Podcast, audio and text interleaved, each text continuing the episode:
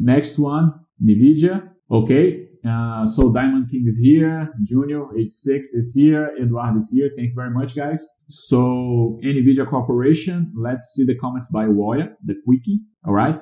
So, uh, world leader in graphic processors production used in video software. Um, I'm sorry, video ha- hardware for games and work, of course, images, also artificial intelligence and processing. So it's a segment with a strong uh, co- competition, uh, demands technological evolution, continuously technological evolution uh, by the company if uh, the company wants to continue to be updated, right? The company already uh, presented some losses in the past 10 years, but recently shows expressive growth on the profits. Okay. So it says here that, uh, the big crash of the cryptocurrencies uh, market uh, influenced negatively the, the last results of the company.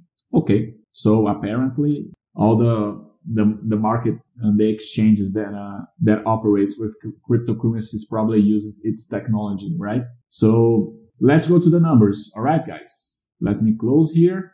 So it is a company, uh, public company since 1990. So it is a company that opened its capital around the boom, the technological boom of dot-com, I guess. Consistent profits, consistent EPS growth, low leverage or debt-free company. Let's see the numbers. EBITDA, good numbers here. Some decreasing in the past year, but uh, I don't see any problems here. A very high growth here in 2017 and 2018. Net income, it's like a mirror. Uh, let's see EPS, about the same thing. Have some losses here, right, in 2010. Uh, net profit margin. So it is a company that uh, it is operated with a very high margin.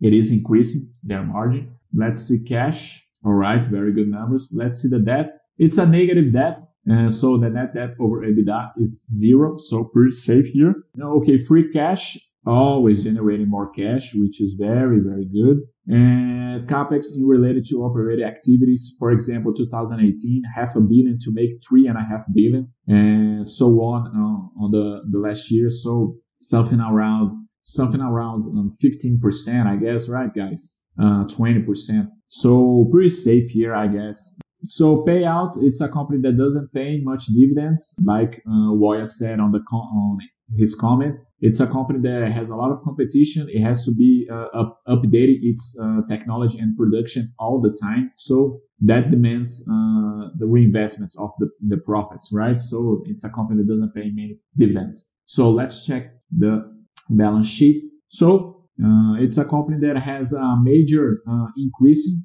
uh, since 2015, and the market reacted reacted in, in the past two years, right? So I'm sorry, not yet. Actually, was just the net income. So very good numbers. And let me vote now. I'm going to put number four. Very interesting company. The shareholder must accept that, that it is a segment with a lot of competition and the necessity to be always updating its products, right? It's a tech company, right, guys? So it's like uh, the, the, same risk from the other ones, I guess. Uh, let me confirm here. Okay.